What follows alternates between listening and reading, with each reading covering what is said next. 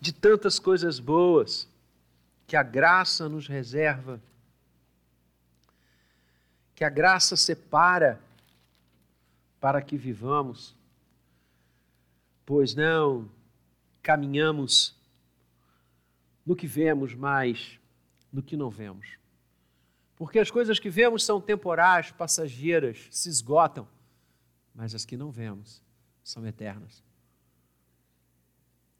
Marcos, capítulo 15, nós vamos estudar nesta manhã sobre a ressurreição do Senhor da vida. A ressurreição do Senhor da vida. Passado o sábado, capítulo 16 de Marcos. Maria Madalena, Maria, mãe de Tiago e Salomé compraram aromas para irem embalsamá-lo.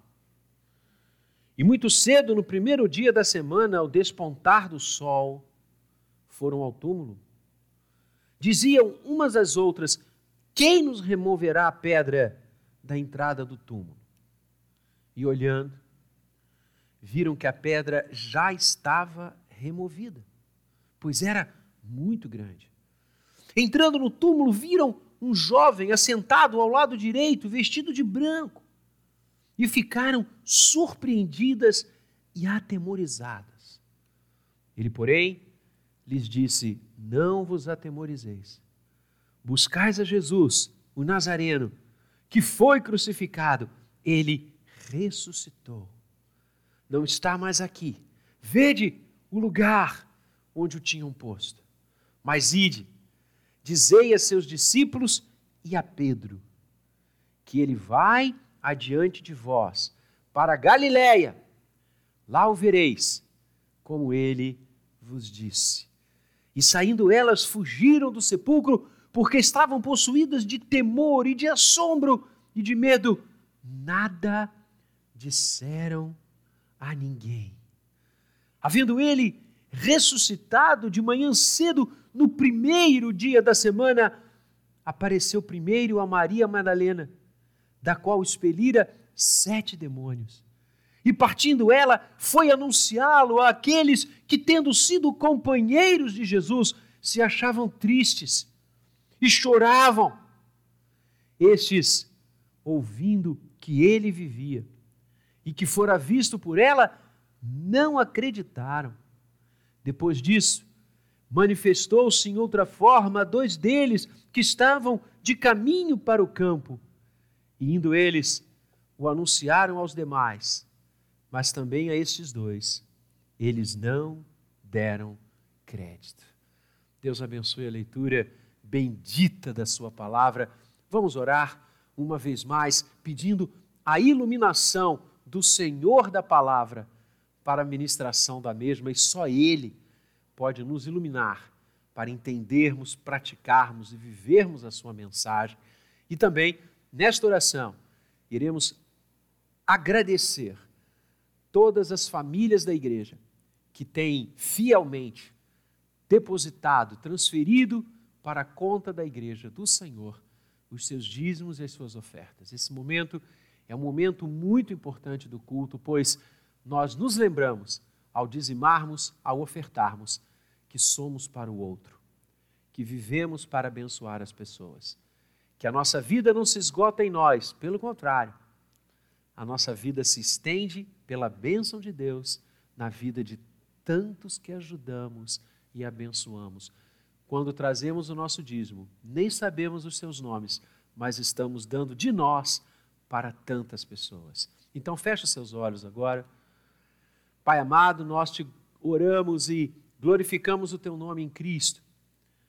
Oramos agora, rogando a tua bênção sobre todas as famílias que depositaram ao longo desta semana, que terminou ontem, transferiram para a conta da igreja os seus dízimos, as suas ofertas, valores que expressam o nosso compromisso, o nosso comprometimento no sustento da tua casa.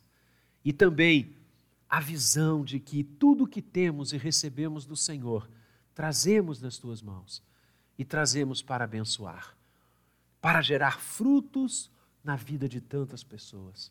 Obrigado, Pai, por esse privilégio imenso que o Senhor nos concede, como diz Paulo, de cooperar contigo na obra do Evangelho. Pai, agora, quando lemos a tua palavra bendita, que narra o maior dos eventos, que narra a coisa mais linda e expressiva que podíamos ouvir, a ressurreição do teu filho. Que a luz do teu espírito seja condutora dos nossos corações e das nossas mentes agora. Alarga o nosso entendimento, capacita-nos a entender a tua palavra, pois oramos em Cristo Jesus. Amém. Queridos, o texto que lemos, capítulo 16 de Marcos, já caminhando para o final deste evangelho, que por tantos domingos nos conduziu e ainda por alguns irá conduzir. Torna-se este capítulo o marco apcial da nossa fé, da nossa profissão de fé da nossa exclamação de fé neste mundo. Porque esse texto que acabamos de ler, e os irmãos acompanharam comigo aqui em suas casas, fala da ressurreição. O apóstolo Paulo capta a grandeza da mensagem que esse texto traz. E ele escreve dizendo que se Cristo não tivesse ressuscitado, em vão seria a nossa fé. Se Marcos 16 não existisse, ladeado de João 20, de Mateus 28, de Lucas 24, todos os evangelhos bradam, clamam o fato de que o túmulo está vazio. Se esses textos não existissem, se esta realidade aqui narrada e contada não fosse real,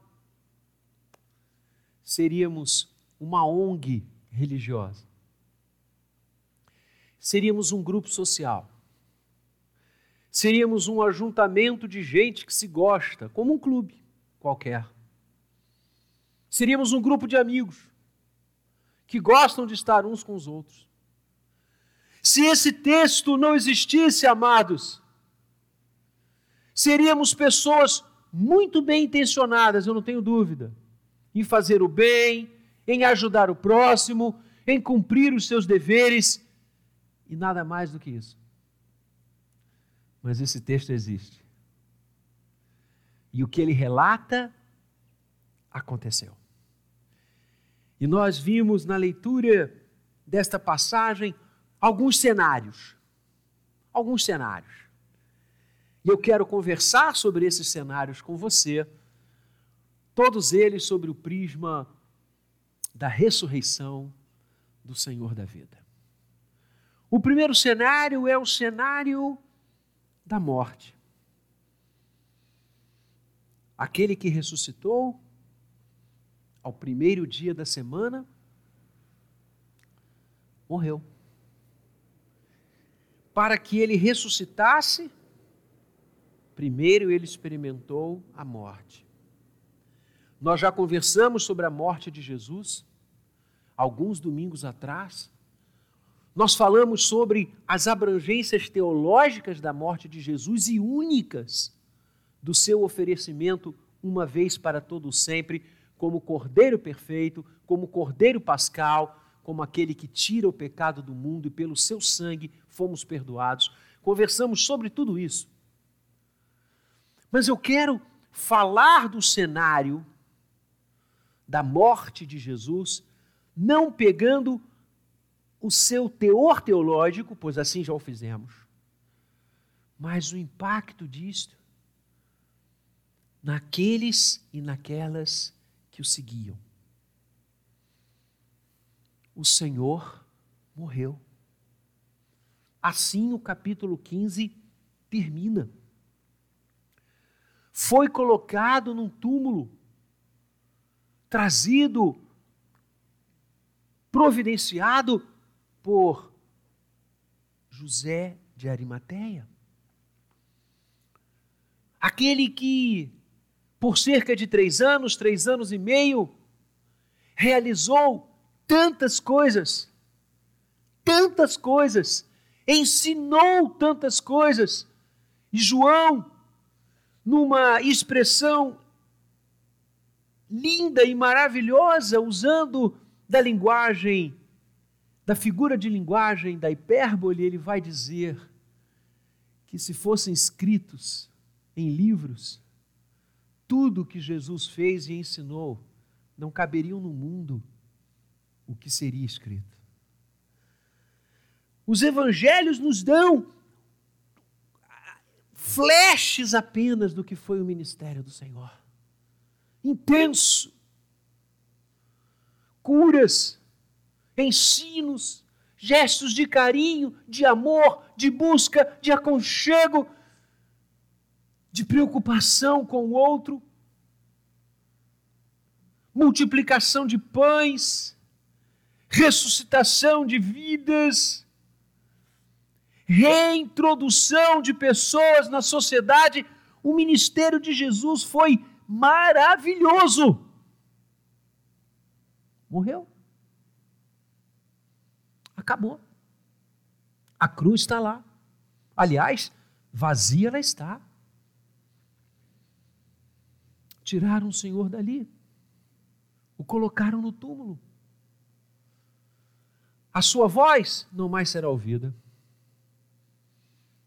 Os seus gestos tão grandiloquentes não mais serão vistos.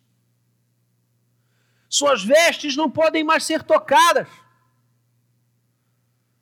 Seu rosto não pode mais ser contemplado como por aquele que mendigava na estrada que ligava Jerusalém a Jericó, Bartimeu, cego, andrajoso, mendigo, que ouvindo um tropel diferente, perguntou: Quem é? E disseram: É Jesus, o Nazareno, que está passando. Ah, Bartimeu já ouvira falar dele, como impossível não ouvir dele. E Bartimeu põe-se a clamar põe-se a gritar. Lá no grego diz que ele bradava: Filho de Davi, tem misericórdia de mim. Colocando assim, demonstrando toda a sua fé que Jesus era o Messias, porque filho de Davi é título messiânico. E Jesus para a sua caminhada, e não obstante cercado de uma multidão, manda chamar aquele homem vão até Bartimeu dizendo: Levanta-te, vai, ele te chama. Bartimeu salta de um pulo, vai ao encontro de Jesus e se coloca diante dele. E Jesus pergunta: Que queres que eu te faça? E há um número imenso de manuscritos fidedignos que trazem a seguinte resposta de Bartimeu: Que eu te veja. Que eu te veja. E quando Jesus cura os olhos daquele homem, qual é a primeira coisa que Bartimeu vê? O rosto do Senhor. Não mais poderíamos vê-lo. Isso era o sentimento dos seus discípulos, das suas discípulas. Não mais poderemos vê-lo. Não mais poderemos ouvi-lo. Acabou a morte encerrou tudo. E a morte, ah, esse inimigo tremendo, ah, morte, que ceifa os sonhos, ah, morte, que cala as esperanças, ah, morte, que decapita a continuidade da caminhada. Morreu. O Senhor está morto. Esse é o primeiro cenário. O segundo, muito próximo dele, é a tentativa real, verdadeira, bonita, elogiável de algumas mulheres do núcleo de discípulas que, por amor, que por saudade, desejaram no seu coração, ao ver a barbaridade da sexta-feira, quando o Senhor foi morto, ao verem o seu corpo depositado naquele túmulo encravado na terra, amealharam entre si o desejo de continuar um pouco mais da lembrança, das marcas, da saudade que o Senhor Jesus já gerava naqueles corações. Disseram elas: Vamos ao túmulo, vamos aonde o colocaram, vamos comprar aromas, vamos comprar perfumes, para que durante alguns dias, pelo menos, o cheiro da morte vá embora e fique o cheiro da vida, da natureza. Por isso, até hoje, muitos levam flores aos túmulos dos seus entes queridos, para que o cheiro da morte se dissipe, ainda que por um pouco. Foi assim que elas imaginaram. E na madrugada do primeiro dia da semana, quando o sol começou a despontar, quando o sol começou a subir, foram ao túmulo. Esse é o segundo cenário. A morte é algo tão impactante, tão duro, tão doloroso. E a Bíblia nos diz por que, que ela tem esse impacto sobre nós. As Escrituras dizem: nós não fomos feitos para a morte. Por isso, a morte é algo que não é nosso, ela não nos pertence, nós não fomos feitos para ela.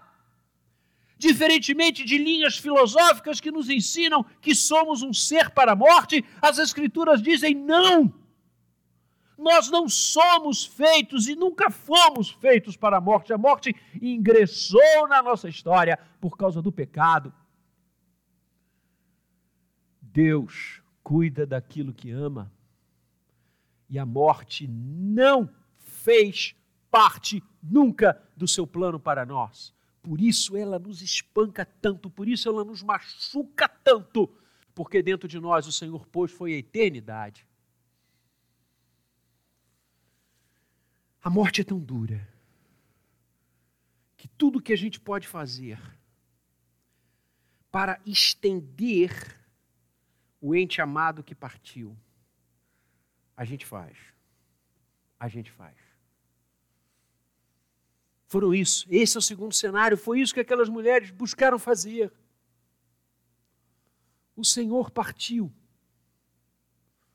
A morte lhe cerca. Os odores da morte já estão presentes ao redor do seu túmulo. Vamos até lá, vamos encher aquilo de perfume, vamos encher aquilo de aroma gostoso e vamos buscar assim perpetuar a saudade, perpetuar a imagem dele. Quem sabe nós podemos nos sentar ali junto com os aromas e lembrar das suas curas, lembrar dos seus ensinos. Ah, quanta saudade!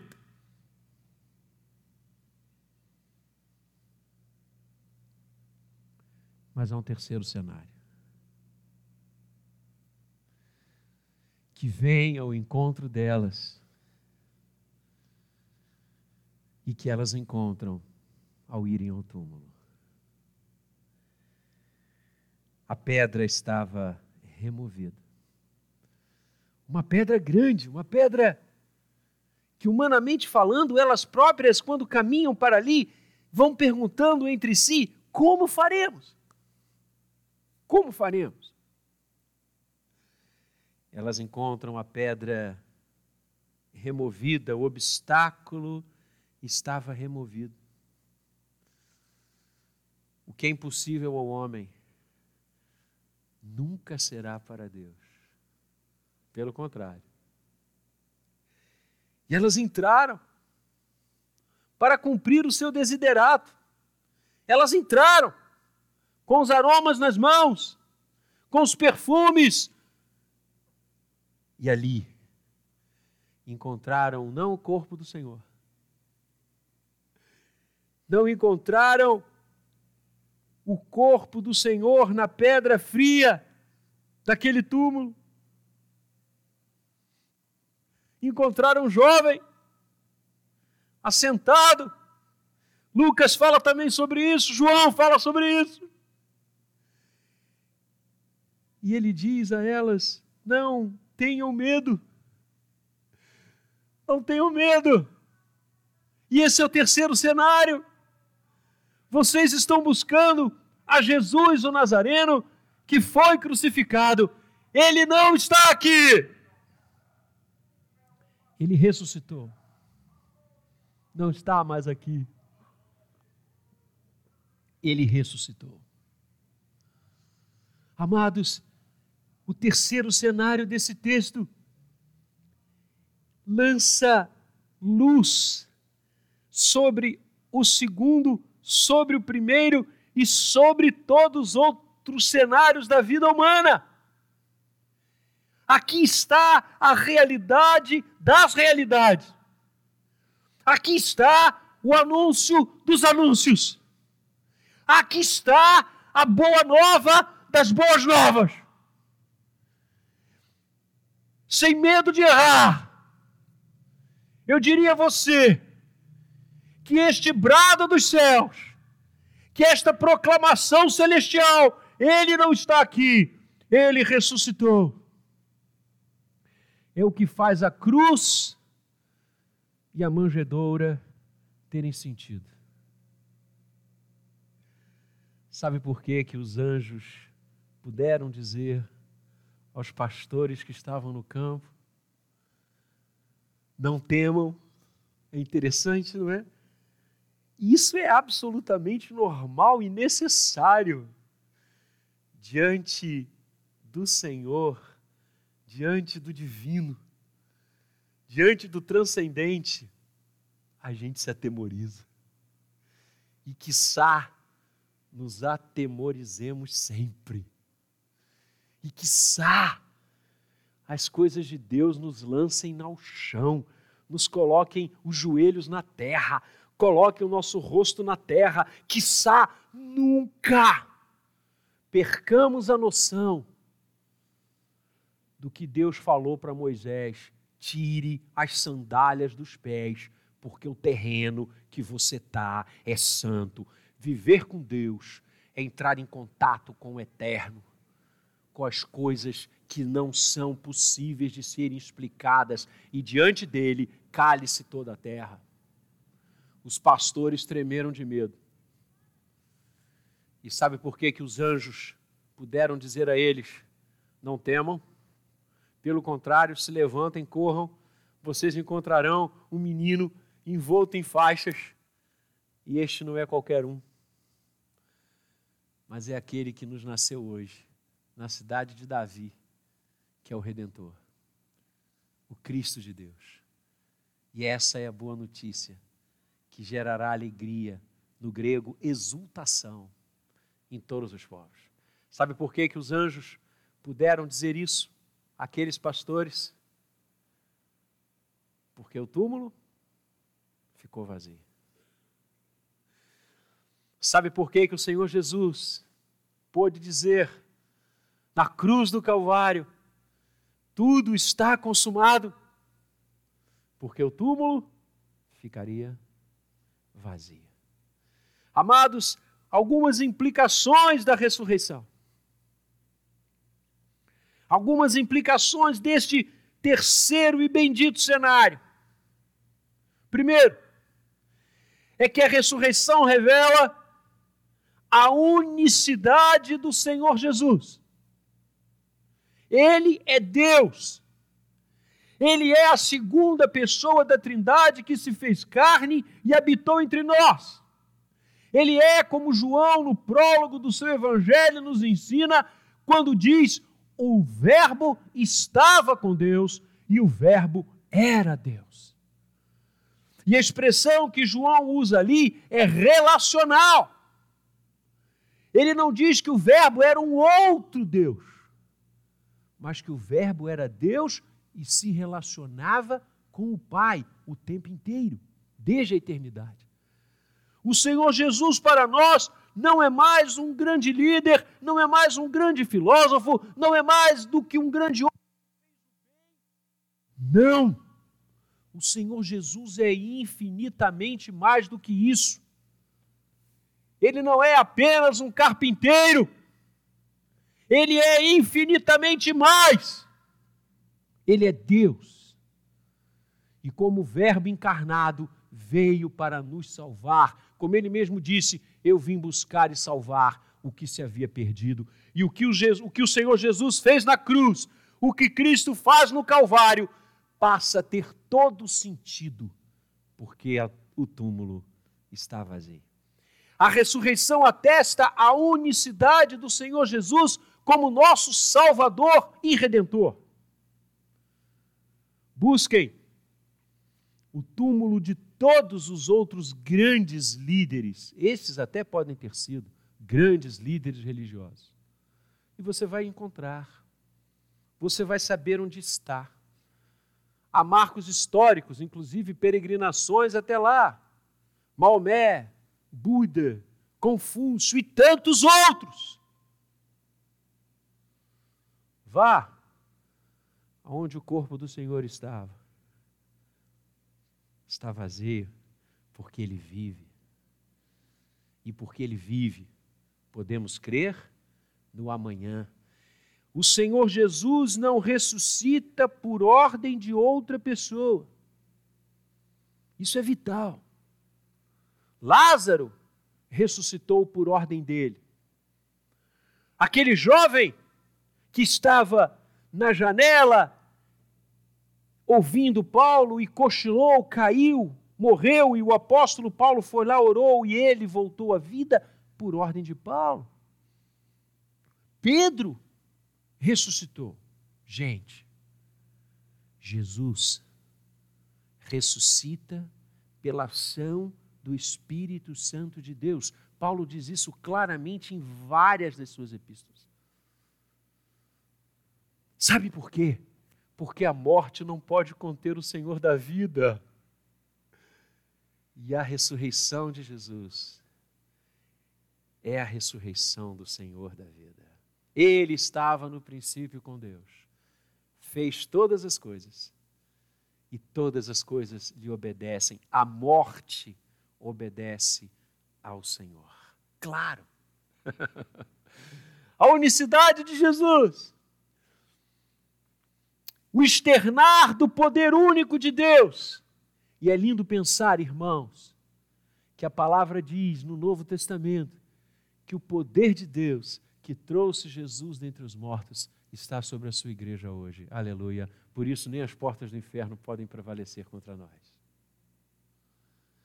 Terceiro lugar, eu quero falar para você que a ressurreição dá sentido a todo o ensinamento bíblico, desde o Gênesis.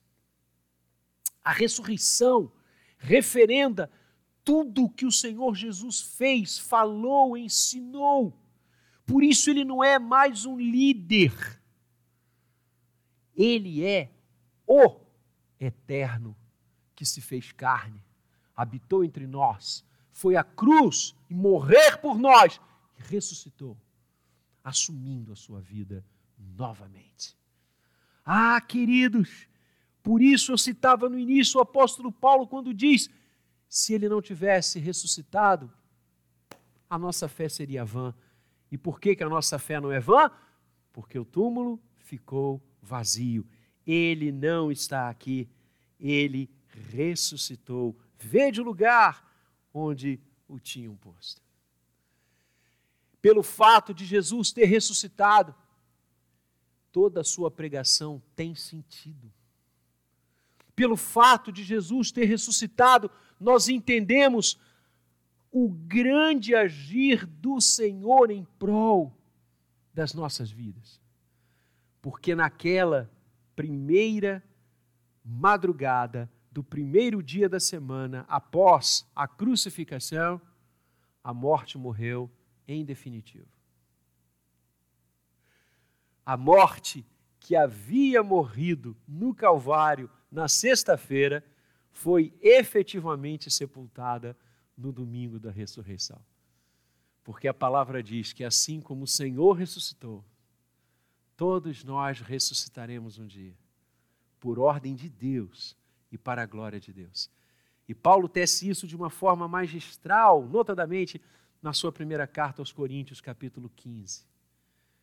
Quando ele fala que Jesus, que a ressurreição de Cristo, que fora testemunhada por esses primeiros discípulos testemunhas da ressurreição, como Jesus ressuscitou, sendo as primícias, todos nós ressuscitaremos nele.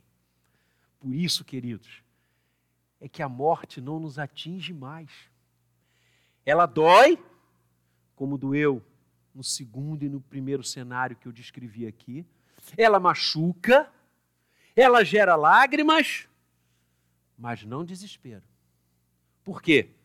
Porque sabemos que a morte morreu na manhã do primeiro dia da semana após a crucificação de Jesus.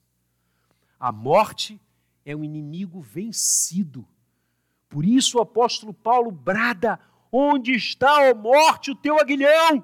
Onde está, ó inferno, a tua vitória? Ah, eles foram tragados pela vitória de Jesus no túmulo vazio. É isso. Porque ele vive, nós também viveremos. Porque ele ressuscitou, a morte jamais será o nosso destino. Eu me lembro que um pouco antes da pandemia começar, eu oficiei um sepultamento num dos muitos cemitérios da nossa cidade. E terminado o féretro, eu encaminhava-me para o carro e passando pelas aleias do cemitério, eu fui lendo as inscrições que alguns daqueles túmulos continham. E notei que em vários deles, em vários deles, havia a seguinte inscrição, com palavras diferentes, mas o sentido era o mesmo. O nome da pessoa que ali havia sido enterrada e dizia assim: a última morada. Sua última morada. Aqui tens a sua última morada. Eu li aquilo Algumas vezes. Cheguei no meu carro e antes de seguir, eu orei. Adivinha o que eu falei com Deus? Senhor, pela tua graça, pela tua ressurreição, quando eu partir, ah, um túmulo não será a minha última morada. Minha morada será eterna contigo. Não é isso que o Salmo 23 nos ensina? O Salmo 23 diz exatamente isso. Habitaremos na casa do Senhor para todo sempre. Sabe por quê? Que você pode dizer o Salmo 23 com todas as forças do seu coração. Sabe por quê? Que a lápide fria não será a minha e a sua residência eterna. Sabe por quê? Porque ele vive. Porque ele ressuscitou. E aí você entende quando na ceia Jesus diz: Eu voltarei, para que onde eu estou estejais vós também. Sabe por que a gente pode crer que ele voltará? Porque ele ressuscitou, porque ele está vivo. Sabe por que a cruz está vazia? não porque o colocaram no túmulo construído por Arimateia, mas a cruz está vazia porque ele ressuscitou. E o túmulo não mais encerra o Senhor da vida. E finalmente, me permitam tecer o quarto cenário desse texto. Que é aquele que anuncia a dureza do coração dos homens sob o anúncio da ressurreição. O texto mostra em Marcos de uma forma repetir-se até, vai trazendo testemunhos, fala ele, inclusive, no verso 12, sobre os discípulos de Emaús, que Lucas nos narra de forma muito mais intensa. Marcos apenas cita. Jesus ressuscitado começa a aparecer, começa a mostrar-se aos seus discípulos antes dele ser assunto aos céus, período que é, é, é, está compreendido entre 40 dias, mais ou menos, da ressurreição até a sua assunção, Atos 1, de onde ele há de voltar. Mas os corações não creram. Os corações demoraram. Talvez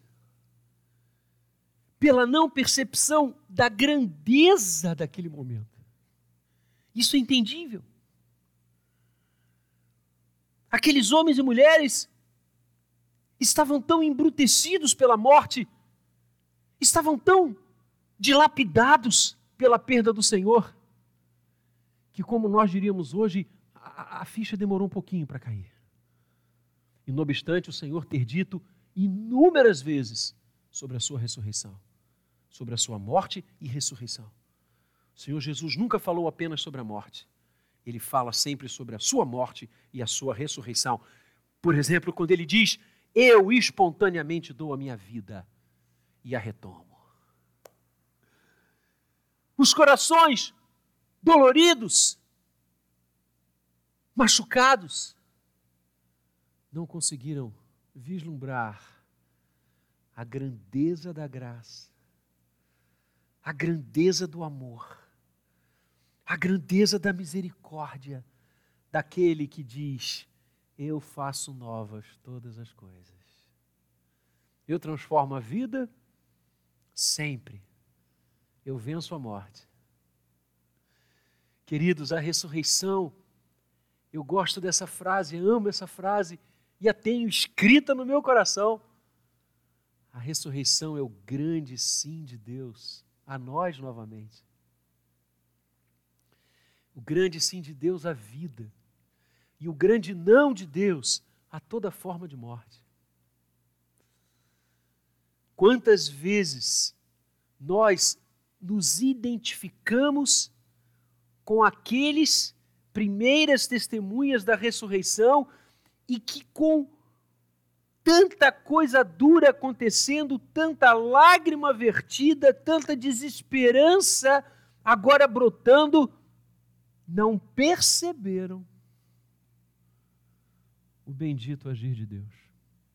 A gente não é igualzinho?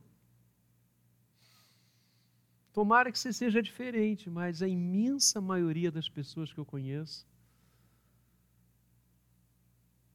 não conseguem, no meio da angústia, da dor, da tristeza, da lágrima, da morte, do perigo, enxergar a graça de Deus, enxergar o amor de Deus, enxergar o novo tempo de Deus, enxergar a ressurreição.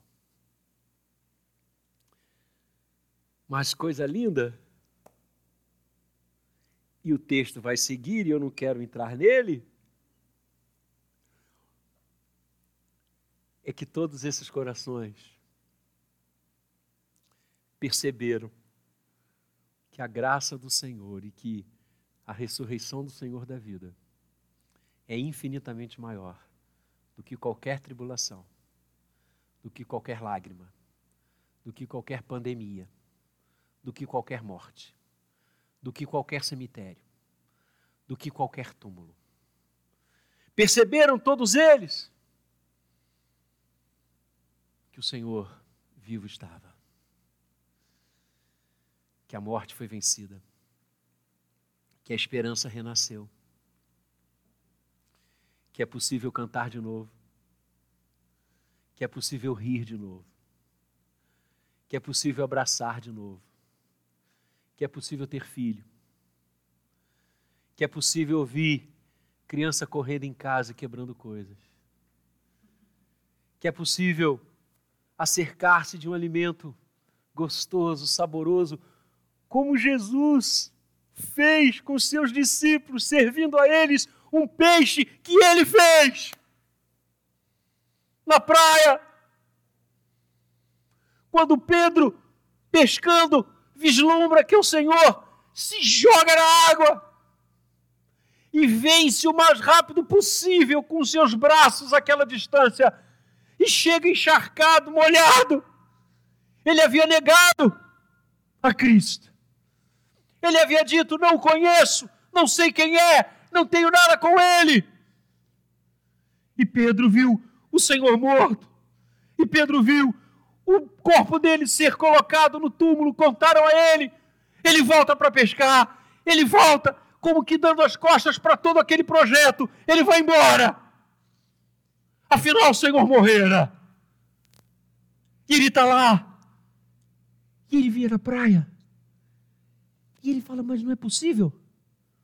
Não, não é possível. Me disseram que ele havia ressuscitado. É ele. E ele se joga na água. Era o meio mais rápido. E ele chega molhado, encharcado. E o Senhor está sentado com um peixe que ele fizera. E ele convida Pedro: Vamos comer. A vida é possível. A vida é possível porque ele ressuscitou. Esse é o nosso destino eterno. Ele. E durante aquela refeição maravilhosa feita pelo Senhor, silêncio. Imagina o que está passando na cabeça de Pedro, o que está passando no coração de Pedro.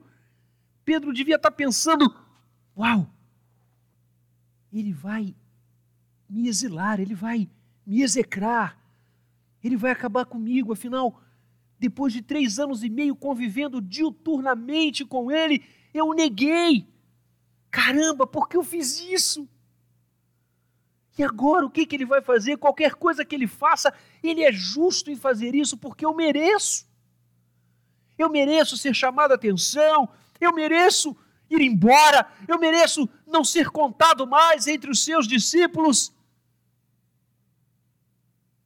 Marcos diz que a mensagem do céu para aquelas mulheres que ali estavam foi: voltem corram, como os pastores, corram e digam aos seus discípulos que ele vai adiante de vós para a Galiléia. Não é isso que o texto diz? Não. O texto diz: dizei a seus discípulos e a Pedro. Porque o coração de Pedro estava estraçalhado. Mas ele está ali comendo peixe coração sangrando, estraçalhado, arrependimento, choro, lágrima por dentro se consumindo, esperando a sentença. Esperando a sentença daquele que ele traíra. Esperando a sentença daquele que disse: Eu dou a minha vida por vocês. Como havia dado. E finalmente os lábios do Senhor se abrem. E finalmente o Senhor ia falar alguma coisa. E Pedro fixa os olhos nele. E os olhos dos dois novamente se veem. Não agora o galo canta. Porque a última vez que aqueles olhos se entreolharam, o galo cantou como Jesus havia dito, que anunciando a negação e a traição de Pedro. Agora o galo não canta. E as palavras do Senhor são as seguintes: Pedro, tu me amas? Pedro, tu me amas? Pedro, tu me amas? Pedro negou quantas vezes? Quantas vezes o Senhor pergunta? Se ele o amava. E a palavra diz que Pedro literalmente desaba. Ah, oh, esse não. E diz: Senhor, tu sabes todas as coisas. Tu sabes que eu te amo. E Jesus diz: então vai e pastoreia o meu povo. Vai e pastoreia o meu rebanho. Amados, os corações se dobram. E essa vai ser a ordem, a ordem para a evangelização que se segue a esse texto. Aqueles que, num primeiro momento, não entenderam, não creram, não vislumbraram a graça de Deus, preferindo enxergar a dor, a destruição, a morte e o choro, esses corações se dobraram. E o Senhor, ao aparecer para eles e ao novamente ensinar e novamente estar com eles, os fez entender que a ressurreição do Senhor da vida era o selo eterno da redenção deles. Após a morte,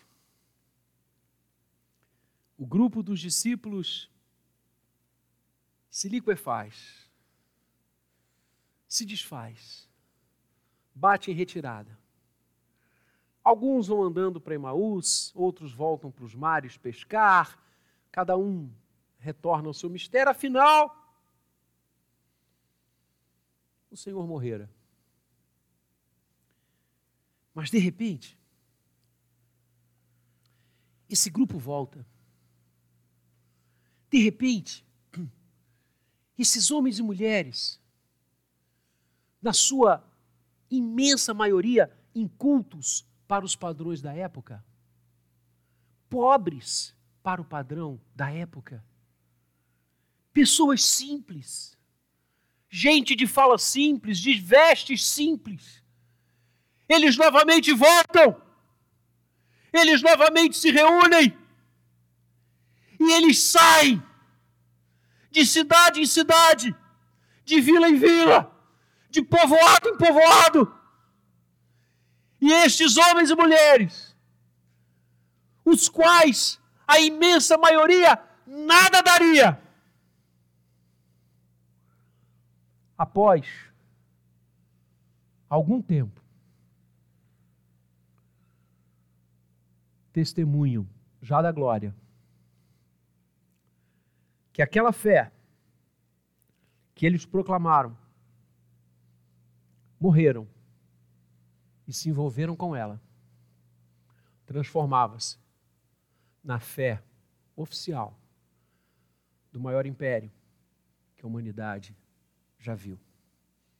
O que aconteceu?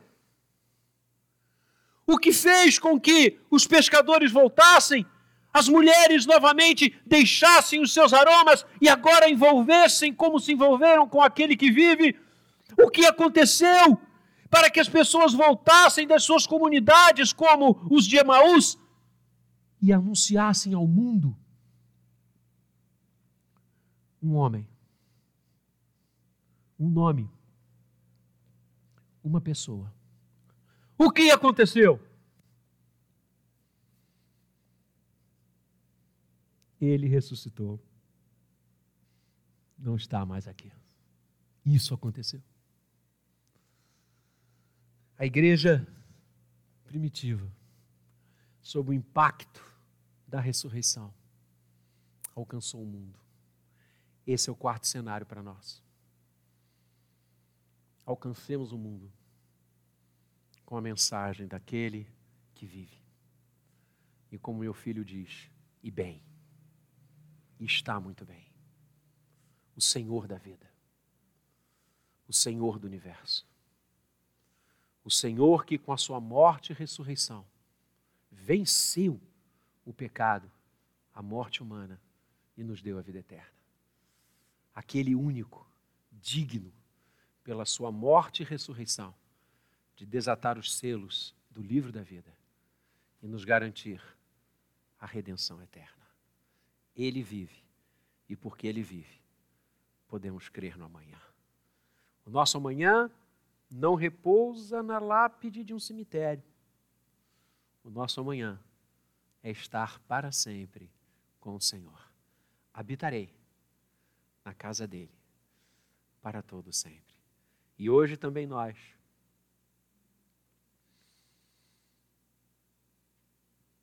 podemos cantar: Onde está a morte? A tua vitória. Onde está o inferno? O teu aguilhão. Tragados foram pela vitória de Cristo Jesus. Chegará o dia, porque Ele vive, que nós poderemos olhar para Ele face a face, como fez Bartimeu. Chegará o dia que nós poderemos ouvir dos seus lábios a mensagem que aquece o coração, como aqueles discípulos de Emaús testemunharam.